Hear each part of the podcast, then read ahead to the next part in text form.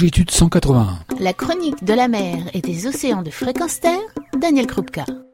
Bonjour, l'Odyssée est un film de Jérôme Salle dont vous avez déjà entendu parler ou que vous découvrirez et qui retrace une partie de la vie du commandant Jacques-Yves Cousteau. Le commandant Cousteau, à partir de l'introduction du détendeur qui permet la plongée autonome et de sa caméra, a fait découvrir à des millions de personnes la beauté des fonds marins. Pour parler de ce film, l'Odyssée, j'ai à mes côtés François Sarano. François Sarano a passé 13 ans auprès du commandant Cousteau en tant que conseiller scientifique, plongeur et océanographe. Et il se trouve que François Sarano a participé au film L'Odyssée et qu'il est là pour nous en parler.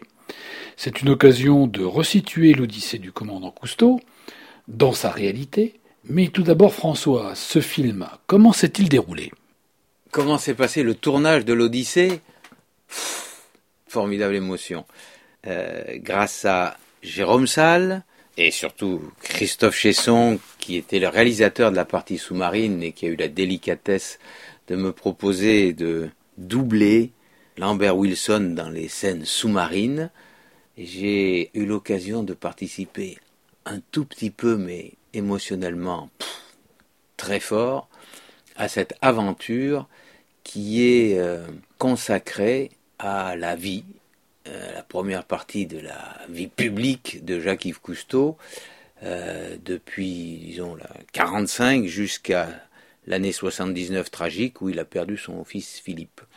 Et si le film est consacré essentiellement au rapport entre Gic, Jacques-Yves Cousteau, et son fils Philippe, qui était lui aussi un explorateur, aventurier exceptionnel, et c'est surtout l'intimité de ces rapports euh, père-fils qui est mise en avant dans le film. Il y a toute la formidable épopée de cette aventure de l'exploration sous-marine qui apparaît en filigrane. C'est extraordinaire de repenser à tout ce qui s'est fait grâce à Cousteau, grâce à l'équipe qu'il a entraînée derrière lui, autour de lui, de remettre en perspective tout ce qu'il a fait. C'est incroyable. Cousteau, c'est Christophe Colomb.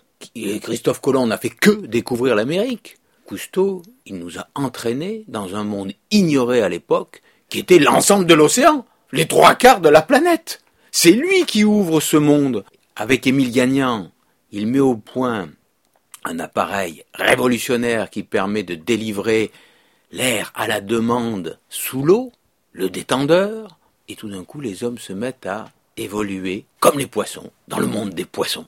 Et ça c'est incroyable, fantastique. Et comme Cousteau est un homme de cinéma, il emmène avec lui sa caméra et il devient l'un des plus grands témoins de l'histoire de l'humanité de l'évolution de, l'humanité, parce que grâce à sa caméra, il va témoigner pendant 50 ans de ce qui se passe non seulement sous la mer, mais autour du monde.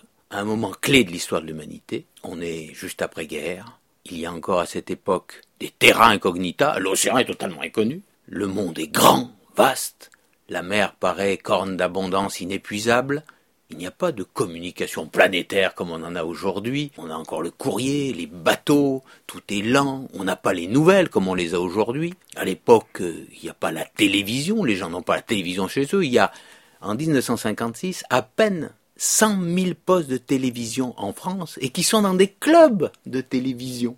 On n'a pas les actualités comme on l'a euh, aujourd'hui euh, France Info toutes les toutes les minutes. Non, les actualités sont au cinéma et elles vont durer des semaines.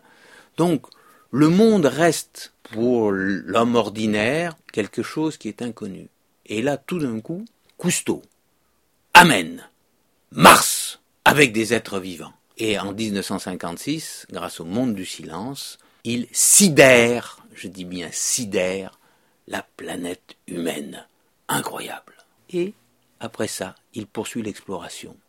Et au cours de ces explorations, il trouve des espèces nouvelles, il voit des comportements inconnus, mais petit à petit, il s'aperçoit des changements profonds que notre développement, très intense à cette époque-là, c'est les Trente Glorieuses, que notre développement mal contrôlé inflige aux océans, à la vie marine et aussi à la vie terrestre.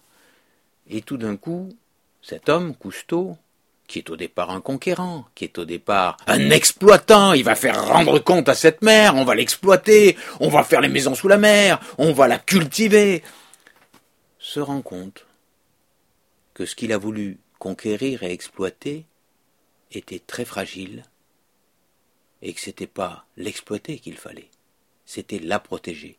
Et petit à petit, Cousteau devient quelqu'un qui s'intéresse à l'environnement et qui devient l'un des pionniers et l'un des leaders de la cause environnementale. Et ce qu'il y a d'intéressant dans cette conversion, c'est que c'est pas quelque chose de théorique, hein, mais c'est bien une conversion qui est liée à l'exploration de terrain. Cousteau n'est pas un théoricien, c'est, quelqu'un de terrain. 50 ans autour du monde à témoigner et et dont la philosophie a changé au fur et à mesure de cette euh, découverte du monde. Et il faut encore bien comprendre qu'à cette époque, au moment où il démarre, lui, il n'y a pas de satellite. Il n'y a personne dans l'espace. On n'est pas allé sur la Lune. Et c'est petit à petit qu'on va comprendre que notre planète bleu, tout petit, isolé du cosmos, n'est pas interchangeable avec une autre. Il n'y a pas de planète de rechange, il n'y a pas d'océan de secours. Il ne faut pas casser ce tout petit vaisseau sur lequel nous sommes réunis aujourd'hui à 7 milliards. Et ce témoignage de Cousteau, il est irremplaçable. Irremplaçable. Merci François de nous avoir éclairé sur l'apport du commandant Cousteau à la fois pour la découverte du monde sous-marin, mais également pour la préservation de l'environnement. On se retrouve très bientôt pour parler encore de ce film qui nous laisse encore bien des facettes à découvrir. Retrouvez et podcastez cette chronique sur notre site fréquenceterre.com.